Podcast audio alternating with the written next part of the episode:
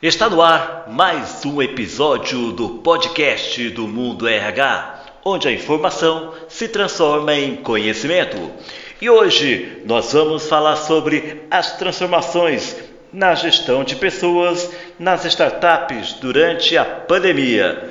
E a minha convidada é a Daiane Andonini. Ela é fundadora da Hug, uma consultoria em gestão de pessoas especializada em startups. Olá, Daiane Andonini. Olá, Francisco. Obrigada pelo convite. Antes de iniciarmos nossa conversa, um feliz ano novo para você. Feliz ano novo para você, para todas as pessoas que estão ouvindo a gente. Que seja um ano super especial e bem produtivo, um ano muito próspero para nós todos. Amém, para nós todos. Ô Daiane, para início de conversa, eu gostaria que você nos contasse o que passou pela sua cabeça como consultora em gestão de pessoas quando de repente entramos na pandemia, lá em março de 2020? Olha, muitas coisas passaram pela cabeça, da, é, eu acho que não só da, da, de mim como consultora, mas como empreendedora também, é, porque tudo era muito novo, muito diferente e muito incerto. Mas uma das coisas que ficou muito clara para mim como consultora é que aquilo que eu estava oferecendo como serviço e para os meus clientes como entrega não eram mais as coisas que os meus clientes precisavam no momento da pandemia, no momento que a pandemia começou e ao longo dela. Então, é, coisas, por exemplo, que tipo de, de dúvidas esses empreendedores vão ter agora? Né? Como é que eu coloco a minha equipe home office, por exemplo? Né? Como é que eu faço com que a minha equipe se torne produtiva? Como é que eu faço a gestão da minha equipe? Eram coisas que no dia a dia os times eles acabavam resolvendo, né? E com a chegada da pandemia, muitas dúvidas vieram na cabeça do empreendedor e, e eu, como consultora, ficou muito claro que o que eu poderia ajudá-los nesse momento era algo diferente, né? Então, muito preparado no sentido de saber que é, a partir de agora coisas novas precisam ser trabalhadas, precisam ser discutidas. E também foi um processo de aprendizagem, com certeza, para mim. Daiane, sendo você uma profissional especializada em gestão de pessoas em startups, é, eu queria que você explicasse para nós como é feita a gestão de pessoas em uma startup e quais são as transformações ou quais foram as transformações que aconteceram nesse modelo de gestão durante a pandemia? Olha, geralmente as startups elas, elas têm um modelo de gestão de, de pessoas que favorece mais a autonomia e a responsabilidade do que o comando e o controle. Então eu entendo que esse modelo ele vem evoluindo com o passar do tempo. Cada startup tem a sua cultura, não significa dizer que todas têm esse modelo mental, mas elas acreditam que a produtividade ela está relacionada com o quanto a pessoa é capaz de entregar, com a sua capacidade de realizar coisas, né? É, muito mais do que estabelecer processos e formas como as coisas precisam ser seguidas. Então, essa questão da autonomia, da flexibilidade, da criatividade é uma característica desse modelo de negócios, né? Entendo que de um ano para cá, o principal desafio das startups, apesar de elas serem empresas que já nasceram digitais, a maioria delas, pelo menos, elas uh, também, assim como as empresas mais tradicionais, passaram por desafio, pelo desafio de colocar todo o time é, trabalhando remoto ou uh, qual vai ser o nosso modelo de trabalho, né? Também, então, inicialmente, no começo da pandemia, todo o time remoto, cada um trabalhando da sua casa, eu precisando criar uma estrutura para que essas pessoas produzissem. E depois, que modelo que a gente vai seguir? A gente vai continuar sendo remoto? A gente vai ser um modelo presencial? A gente vai ser um modelo híbrido? Então, os desafios foram similares às empresas tradicionais. Claro que uma empresa digital, ela consegue construir modelos de trabalho é, remotos com mais facilidades, porque o produto favorece isso. Daiane, eu tenho aqui uma pesquisa feita pela Sodexo Benefícios e Incentivos realizada entre junho e julho de 2020 com mais de 7 mil pessoas, revelou que 14,8% dos entrevistados desejavam que seus empregadores lhe oferecessem o benefício de apoio psicológico. Nesse cenário, você acredita que as empresas e as startups passaram a cuidar melhor do bem-estar dos seus colaboradores? Com certeza, Francisco. Eu vejo que a pandemia, mais do que nunca, trouxe as pessoas para o centro das empresas. Mais do que nunca isso está acontecendo. A preocupação em fazer com que é, as pessoas tivessem saúde, segurança, né, do ponto de vista de, de, de, de estarem é, seguras em relação ao, ao, contágio do Covid, né, não ter esse contágio, não ter esse contato, ou se tivesse é, ficar em casa, dar assistência para as pessoas que estão com a doença ou para os familiares que estão é, passando por isso, né? vejo que gestão de pessoas se tornou ainda mais o centro, né, do, do das empresas, com muita relevância. Quando a gente olha para essa questão do bem-estar e da saúde psicológica, ela tem impacto é, muito importante na produtividade, no quanto a pessoa está conseguindo realizar no ambiente de trabalho. Entendo que as empresas estão olhando para isso, sim, cada vez mais. É uma preocupação é, bem é, importante para a gente cuidar, não só em relação à pandemia, mas olhando é, para o futuro, né? Para a questão da saúde mental e o quanto disso tem impacto no nosso corpo e, por consequência, na nossa produtividade. E eu te pergunto, você acredita que essas mudanças serão permanentemente incorporadas na gestão de pessoas daqui para frente? Olha, Francisco, eu tenho certeza que serão incorporadas, né? Eu não vejo movimentos das empresas ah, do contrário, né? Ah, a gente ofereceu um benefício, ofereceu um suporte psicológico, olhou mais para essa questão emocional e agora a gente vai parar de olhar porque isso não é mais importante. Muito pelo contrário, né? As empresas e as pessoas estão percebendo o benefício disso. As pessoas estão conseguindo enxergar a real cultura dos negócios, a real cultura das empresas, quando elas lidam com as pessoas em momentos de crise. Então, eu enxergo que isso só vai é, melhorar ainda mais o contexto, o contexto das organizações, né? Um ambiente de trabalho onde as pessoas se sintam bem, onde as pessoas estão saudáveis mentalmente, é, é um ambiente muito mais agradável, mais produtivo, é, enfim, e o que torna as empresas mais competitivas também. Em se tratando de gestão e desenvolvimento de pessoas, eu gostaria que você explicasse para nós como as startups estão treinando seus colaboradores. Olha, é, em empresas de alto crescimento, é, elas exigem, né, de certa forma, demandam das pessoas uma capacidade de aprendizado importante, né? Então, geralmente, quando a empresa está crescendo, ela tem pouco tempo para investir em capacitação e treinamento sob demanda. Eu estou falando de coisas maiores, programas mais estruturados, tá? O que, aonde acontece o treinamento e a capacitação? No onboarding do funcionário, do novo colaborador, que geralmente as startups têm um onboarding bem intenso, né? Isso é bem legal, de três a cinco dias, é, pelo menos é, e no processo de capacitação sobre demanda no dia a dia. Né? Então, com pessoas da, da mesma área que eu, que são mais sênior, que conseguem ter um, um, conhecimento maior, vão capacitar a pessoa que está chegando no time, por exemplo. Né? Isso se fala, falando do time todo. E aí, claro, né, as startups também investem em participação em eventos, que o time vá para um evento que seja relevante, aprenda isso e consiga colocar em prática e transmitir para as pessoas que ficaram, né?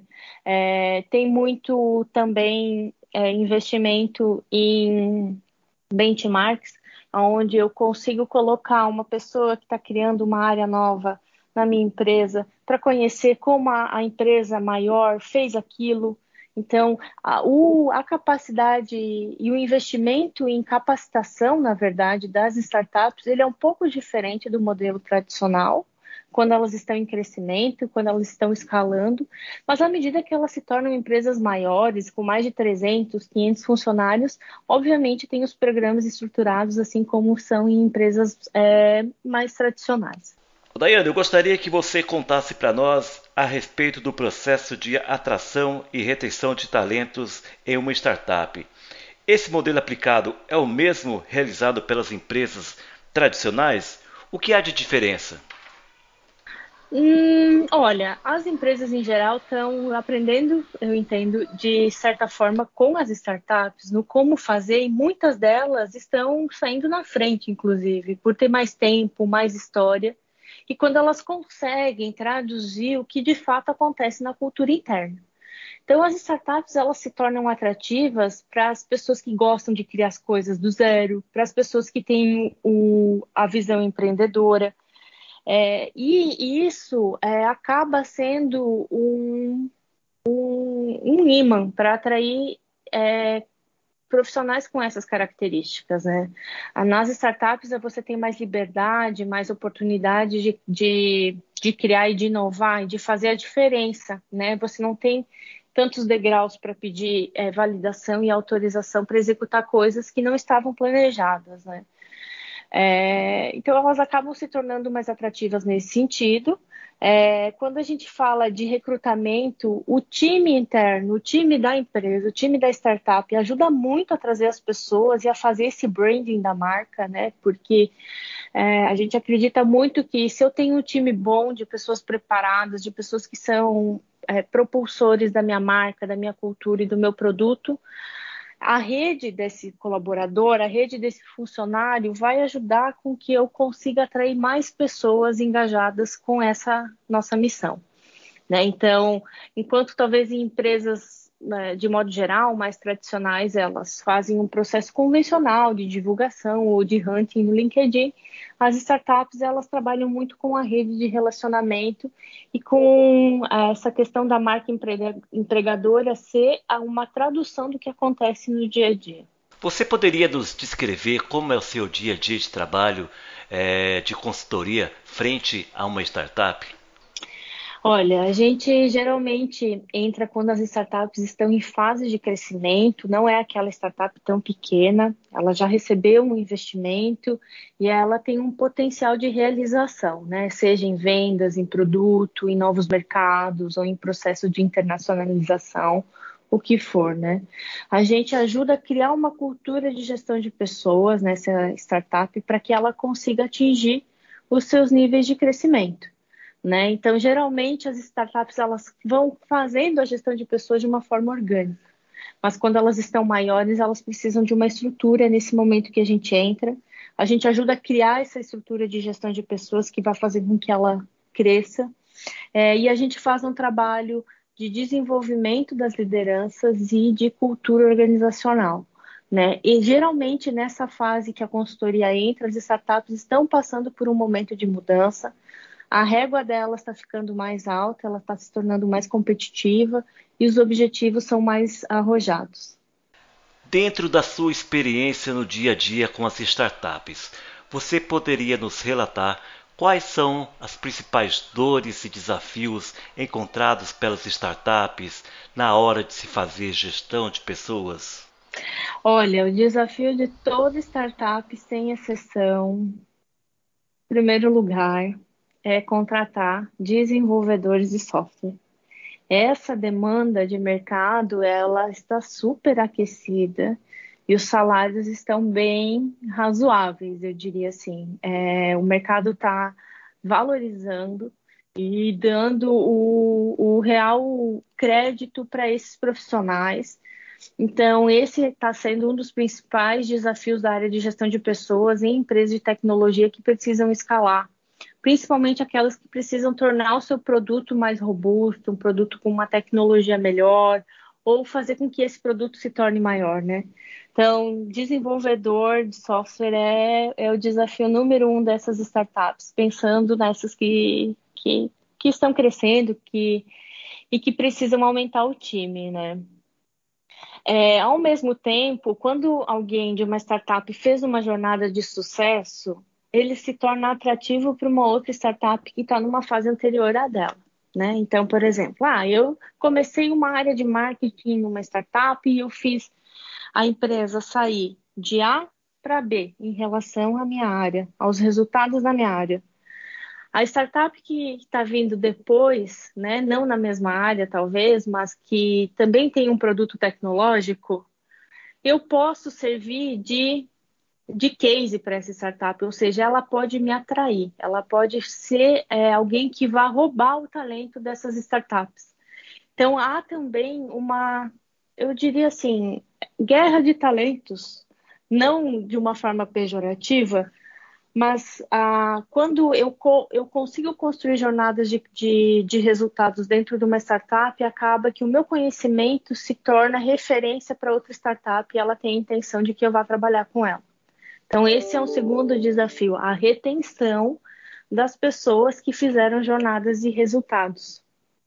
Entendo que esses são os principais pontos. Além disso, com certeza, o desenvolvimento das lideranças à medida que uma startup cresce, né, a, a, é, nem sempre as pessoas conseguem acompanhar nessa velocidade o seu desenvolvimento como profissional.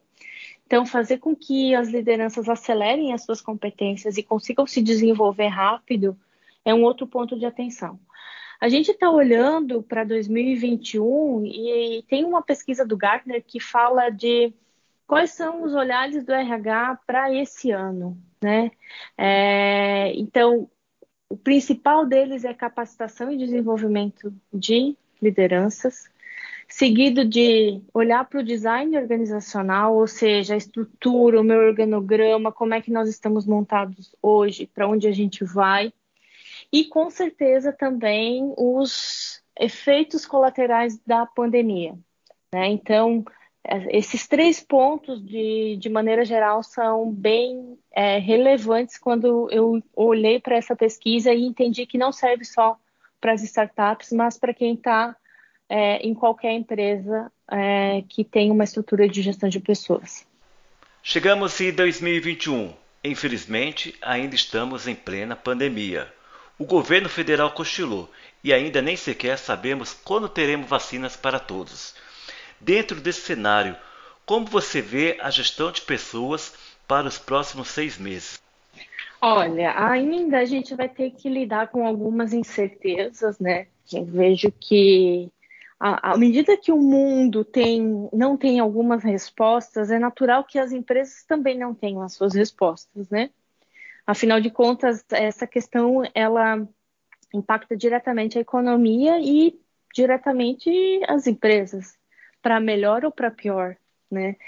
Tendo que a área de gestão de pessoas está olhando agora para definir ou manter qual foi o seu modelo de trabalho, ou seja, nós somos uma empresa remota, nós somos uma empresa híbrida, nós somos uma empresa 100% presencial, e como operamos nesse modelo, como conseguimos garantir que a cultura se mantenha viva, que as pessoas continuem sendo produtivas, como garantir com que a comunicação aconteça e chegue lá na ponta.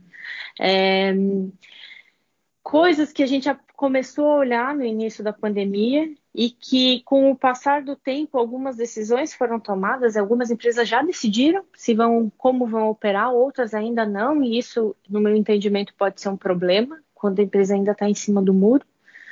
Mas geralmente a área de gestão de pessoas vai estar olhando para isso se tratando de pandemia, né? saúde mental, produtividade, comunicação, como manter a nossa cultura viva, é, sendo que a gente tem, sei, X ambientes de trabalhos diferentes, né, que agora são as casas das pessoas, né. Para finalizar o nosso podcast de hoje, eu gostaria de saber como que a Hug Consultoria vê todo esse movimento das empresas se tornarem cada vez mais híbridas. Olha, a gente está olhando com muita positividade. É, como eu falei para você, Francisco, a pandemia mais do que nunca trouxe as pessoas para o centro das empresas. E nas empresas são as pessoas que operam máquinas, e em startup é isso, né? Então, é tecnologia, mas tecnologia operada por pessoas, a tecnologia por si só não entrega o, o que precisa ser feito para o mundo, né? É, então, as pessoas, é, o que elas falam, o que elas pensam e como elas gostariam de ser gerenciadas está sendo ouvido pelas empresas, as pessoas estão tendo cada vez mais a sua voz e, ao mesmo tempo, né, cada vez mais a responsabilidade, né, de, de ser um bom profissional à medida que, eu digo um bom profissional que atenda expectativas, que atenda objetivos, à medida que eu consigo também ser ouvido, né? Então essa contrapartida está sendo muito importante, né? Então eu vejo de uma forma super positiva.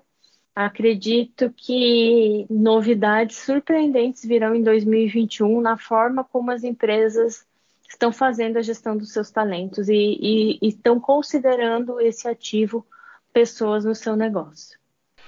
Muito bem, eu conversei aqui com a Daiane Andonini, ela é fundadora da Hug Consultoria em Gestão de Pessoas, especializada em startups, a quem eu agradeço imensamente a sua participação aqui no primeiro podcast do Mundo RH de 2021. Eu que agradeço, Francisco, adorei o nosso papo e quero é, de novo reforçar para todas as pessoas que o ano de vocês seja um ano sensacional e quem quiser e precisar, contem com a gente, contem com a Hub. Muito obrigada. Obrigado, até mais. E esse foi mais um episódio do podcast do Mundo RH, o primeiro do ano de 2021. Se você deseja ter mais conhecimentos e informações a respeito de gestão de pessoas, não deixe de acessar o nosso site www.mundorh.com.br. Até a próxima!